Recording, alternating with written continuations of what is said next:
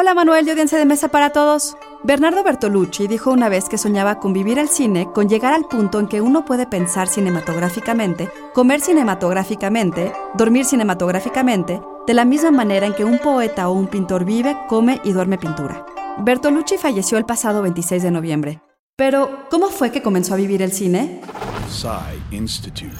Masterpiece Your Life. Director y guionista, Bertolucci será recordado por películas como El último tango en París, Novecento o El último emperador, por la que ganó el Oscar a Mejor Director y Mejor Guión Adaptado.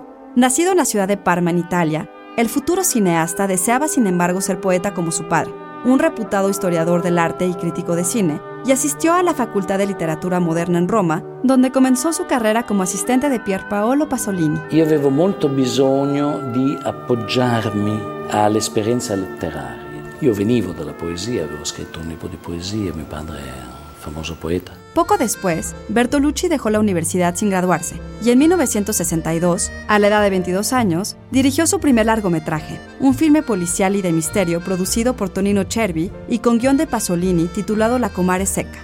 Hay quien piensa que la continua relevancia de Bertolucci se debe a la naturaleza intensamente personal de películas que, aunque basadas en fuentes literarias, revelan su vida interior, una vida pensada en el cine y vivida en el cine.